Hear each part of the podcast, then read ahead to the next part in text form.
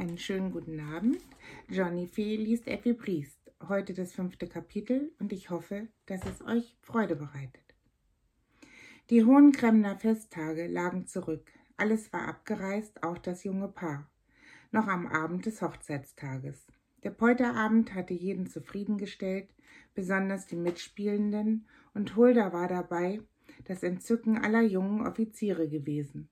Sowohl der Rathenower Husaren wie der, etwas kritischer gestimmten Kameraden vom Alexanderregiment.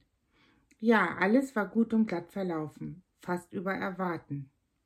Nur Bertha und Hertha hatten so heftig geschluchzt, dass Jankes plattdeutsche Verse so gut wie verloren gegangen waren. Aber auch das hatte wenig geschadet. Einige feine Kenner waren sogar der Meinung gewesen, das sei das Wahre, Steckenbleiben und Schluchzen und Unverständlichkeit in diesem Zeichen, und nun gar, wenn es so hübsche rotblonde Krausköpfe wären, werde immer am entschiedensten gesiegt. Eines ganz besonderen Triumphes hatte sich Vetter Briest in seiner selbstgedichteten Rolle rühmen dürfen. Er war als Demuscher Verkäufer erschienen, der in Erfahrung gebracht, die junge Braut habe vor, gleich nach der Hochzeit nach Italien zu reisen, weshalb er einen Reisekoffer abliefern wolle. Dieser Koffer entpuppte sich natürlich als eine Riesenbonbonniere von Hövel.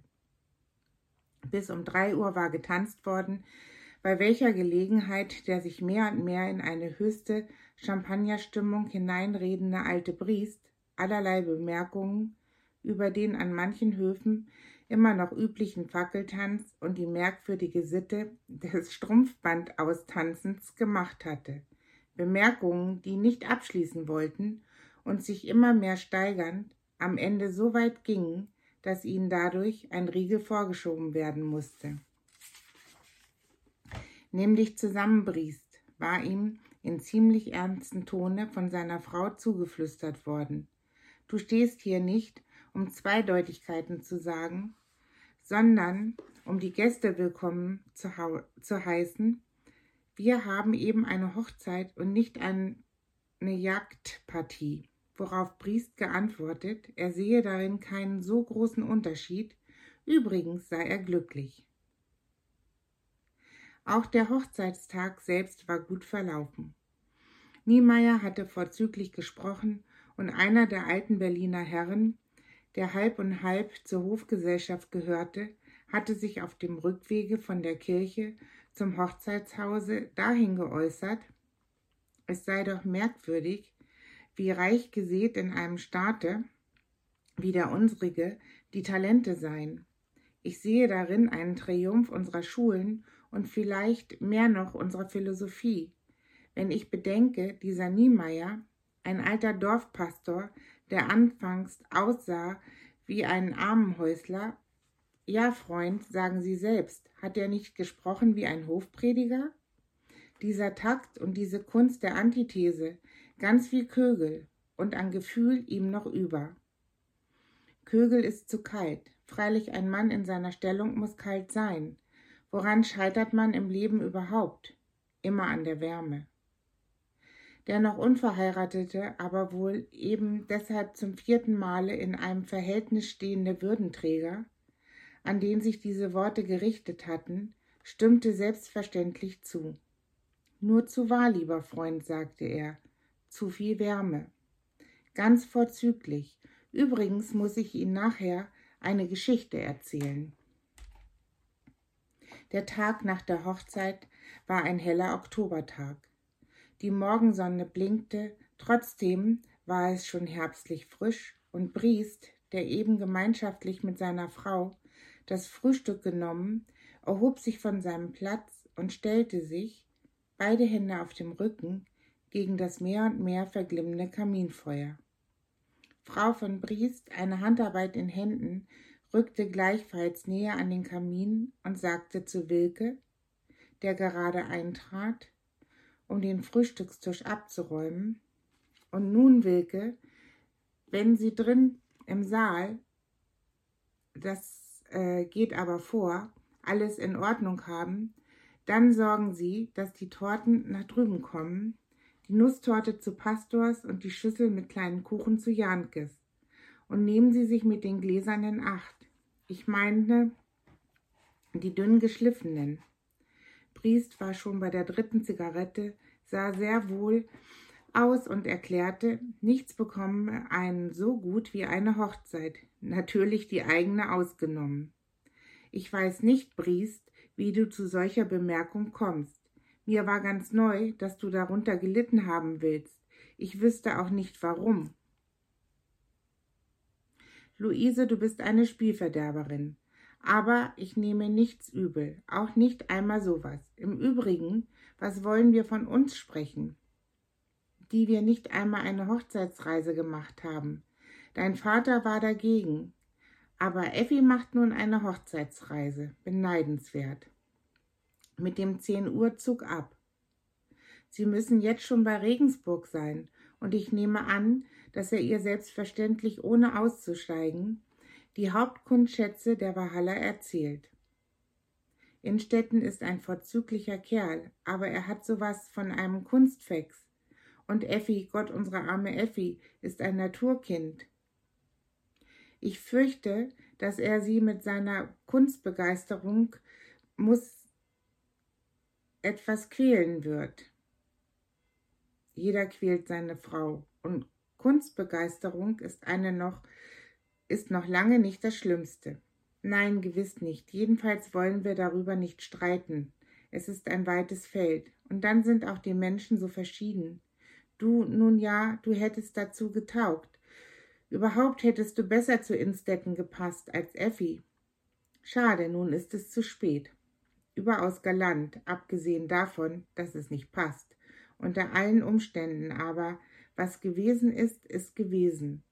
Jetzt ist er mein Schwiegersohn, und es kann zu nichts führen, immer auf Jugendlichkeiten zurückzuweisen. Ich habe dich nur in eine animierte Stimmung bringen wollen. Sehr gütig. Übrigens nicht nötig. Ich bin animierter Stimmung.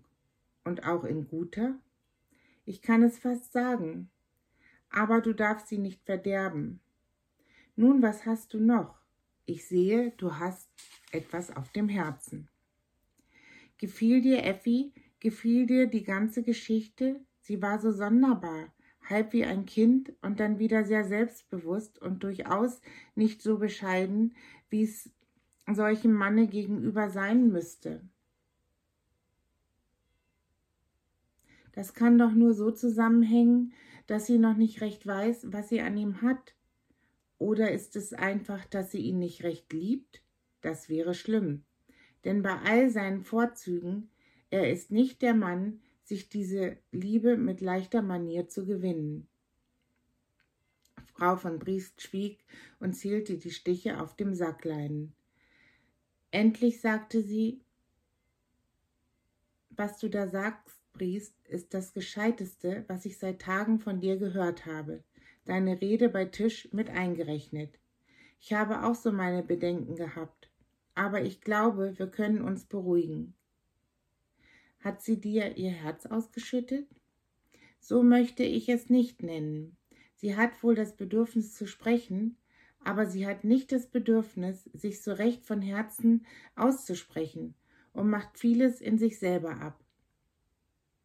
Sie ist mitteilsam und verschlossen zugleich, beinahe versteckt, überhaupt ein ganz eigenes Gemisch. Ich bin ganz deiner Meinung. Aber wenn sie dir nichts gesagt hat, woher weißt du's? Ich sagte nur, sie hat mir nicht ihr Herz ausgeschüttet. Solche Generalbeichte, so alles von der Seele herunter, das liegt nicht in ihr. Es fuhr alles so bloß ruckweis und plötzlich aus ihr heraus, und dann war es wieder vorüber. Aber gerade, weil es so ungewollt und wie von ungefähr aus ihrer Seele kam. Deshalb war es mir so wichtig. Und äh, wann war es denn und bei welcher Gelegenheit? Es werden jetzt gerade drei Wochen sein und wir saßen im Garten mit allerhand Ausstattungsdingen, großen und kleinen, beschäftigt, als Wilke einen Brief von Instetten brachte. Sie steckte ihn zu sich und ich musste sie eine Viertelstunde später erst erinnern, dass sie hier einen Brief habe. Dann las sie ihn, aber verzog kaum eine Miene. Ich bekenne dir, dass mir bang ums Herz dabei wurde, so bang, dass ich gern eine Gewissheit haben wollte, so viel, wie man in diesen Dingen haben kann. Sehr wahr, sehr wahr. Was meinst du damit? Nun, ich meine nur. Ach, aber das ist ja auch gleich. Sprich nur weiter, ich bin ganz Ohr. Ich fragte also rundheraus, wie es stünde, und weil ich bei ihrem eigenen Charakter einen feierlichen Ton vermeiden und alles so leicht wie möglich, ja beinahe scherzhaft nehmen wollte, so warf ich die Frage hin, ob sie vielleicht den Vetter Bries, der ihr in Berlin sehr stark den Hof gemacht hatte, ob sie den vielleicht lieber heiraten würde. Und? Du hättest sie sehen sollen. Ihre nächste Antwort war ein schnippisches Lachen. Der Vetter sei doch eigentlich nur ein großer Kadett in Leutnantsuniform. Und einen Kadetten könne sie nicht einmal lieben, geschweige denn heiraten. Und dann sprach sie von Innstetten, der ihr mit einem Male der Träger aller männlichen Tugenden war. Und wie erklärst du dir das? Ganz einfach, so geweckt und temperamentvoll und beinahe leidenschaftlich sie ist, oder vielleicht auch, weil sie es ist, sie gehört nicht zu denen, die so recht eigentlich auf Liebe gestellt sind, wenigstens nicht auf das, was den Namen ehrlich verdient. Sie redet zwar davon, sogar mit Nachdruck und, einer, und einem gewissen Überzeugungston, aber doch nur, weil sie irgendwo gelesen hat, Liebe sei nun mal das Höchste, das Schönste, das Herrlichste. Vielleicht hat sie es auch bloß von der sentimentalen Person der Hulda gehört und spricht es ihr nach. Aber sie empfindet nicht viel dabei. Wohl möglich, dass es alles mal kommt. Gott verhüte es, aber noch ist es, noch ist es nicht da. Und was ist da? Was hat sie? Sie hat nach meinem und wohl auch nach ihrem eigenen Zeugnis zweierlei Vergnügungssucht und Ehrgeiz. Nun, das kann passieren, da bin ich beruhigt. Ich nicht. Innstetten ist ein Karrieremacher. Vom Streber will ich nicht sprechen. Das ist er auch nicht. Dazu ist er zu vornehm. Also Karrieremacher und das wird Effis Ehrgeiz befriedigen. Na also, das ist doch gut. Ja, das ist gut, aber es ist erst die Hälfte. Ihr Ehrgeiz wird befriedigt werden, aber ob, ob auch ihr Hang nach Spiel und Abenteuer, ich bezweifle. Für die stündliche kleine Zerstreuung und Anregung, für alles, was die Langeweile bekämpft, diese Todfeindin einer geistreichen kleinen Person, Dafür wird Innstetten sehr schlecht sorgen. Er wird sie nicht in einer geistigen Öde lassen. Dazu ist er zu klug und zu weltmännisch. Aber er wird sie auch nicht sonderlich amüsieren. Und was das Schlimmste ist, er wird sie nicht einmal er wird sich nicht einmal recht mit der Frage beschäftigen, wie das wohl anzufangen sei. Das wird eine Weile so gehen, ohne viel Schaden anzurichten, aber zuletzt wird sie es merken und dann wird es sie beleidigen. Und dann weiß ich nicht, was geschieht.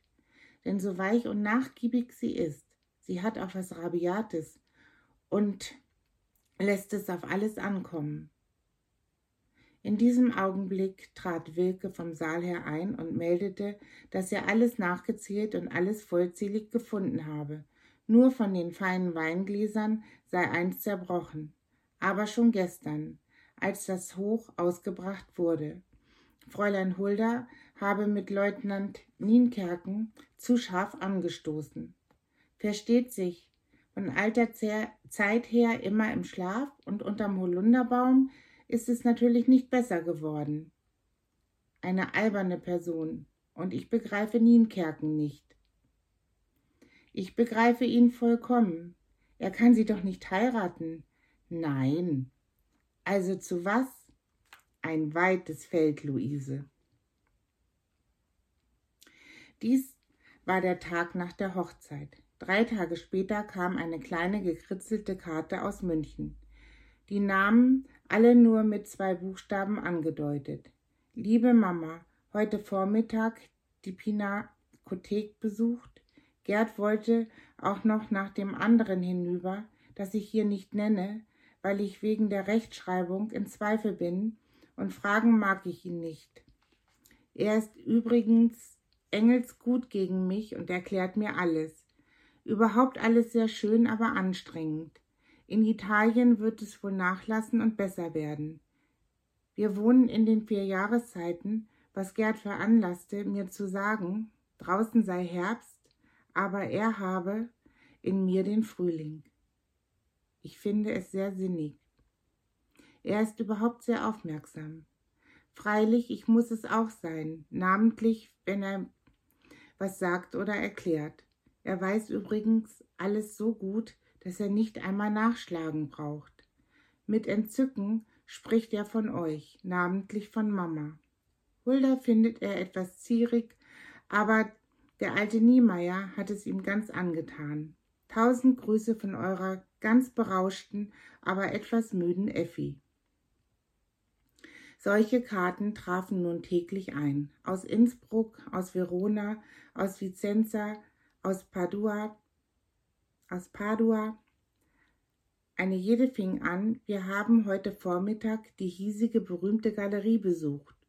Oder, wenn es nicht die Galerie war, so war es eine Arena oder irgendeine Kirche Santa Maria mit einem Zunamen. Aus Padua kam zugleich mit der Karte ein noch wirklicher Brief. Gestern waren wir in Vicenza. Vicenza muss man schon sehen, wegen des Palladio. Gerd sagte mir, dass in ihm alles Moderne wurzle. Natürlich nur in Bezug auf Baukunst. Hier in Padua, wo wir heute früh ankamen, sprach er im Hotelwagen etliche Male vor sich hin hier in Padua begraben und war überrascht, als er von mir vernahm, dass ich diese Worte noch nie gehört hatte. Schließlich aber sagte er, es sei eigentlich ganz gut und ein Vorzug, dass ich nichts davon wüsste. Er ist überhaupt sehr gerecht und vor allem ist er engelsgut gegen mich und gar nicht überheblich und auch gar nicht alt. Ich habe noch immer das Ziehen in den Füßen und das Nachschlagen und das lange Stehen vor den Bildern strengen mich an. Aber es muss ja sein. Ich freue mich sehr auf Venedig. Da bleiben wir fünf Tage, ja, vielleicht eine ganze Woche. Gerd hat mir schon von den Tauben auf dem Markusplatze vorgeschwärmt und dass man sich da Tüten mit Erbsen kauft und dann die schönen Tiere damit füttert. Es soll Bilder geben, die das darstellen, schöne blonde Mädchen, ein Typus wie Hulda, sagte er, wobei mir denn doch auch die Janssen-Mädchen einfallen. Ach, ich gebe was drum, wenn ich mit ihnen auf unserem Hof auf einer Wagendeichsel sitzen und unsere Tauben füttern könnte. Die Fauntaube mit dem starken Kropf dürft ihr aber nicht schlachten, die will ich noch einmal wiedersehen. Ach, es ist so schön hier. Es soll ja auch das Schönste sein. Eure glückliche, aber etwas müde Effi. Frau von Briest, als sie den Brief vorgelesen hatte, sagte, das arme Kind, sie hat Sehnsucht. Ja, sagte Briest, sie hat Sehnsucht, diese verwünschte Reiserei. Warum sagst du das jetzt? Du hättest es ja hindern können. Aber das ist so deine Art, hinterher den Weisen zu spielen. Wenn das Kind in den Brunnen gefallen ist, decken die Ratsherren den Brunnen zu. Ach, Luise, komme mir doch nicht mit solchen Geschichten. Effi ist unser Kind, aber seit dem 3. Oktober ist sie Baronin Instetten. Und wenn ihr Mann, unser Herr Schwiegersohn, eine Hochzeitsreise machen und bei der Gelegenheit jede Galerie neu katalogisieren will, so kann ich ihn daran nicht hindern. Das ist eben das, was man sich verheiraten nennt. Also jetzt gibst du das zu. Mir gegenüber hast du immer, hast du es immer bestritten, immer bestritten, dass die Frau in einer Zwangslage sei. Ja, Luise, das habe ich. Aber wozu das jetzt? Das ist wirklich ein zu weites Feld.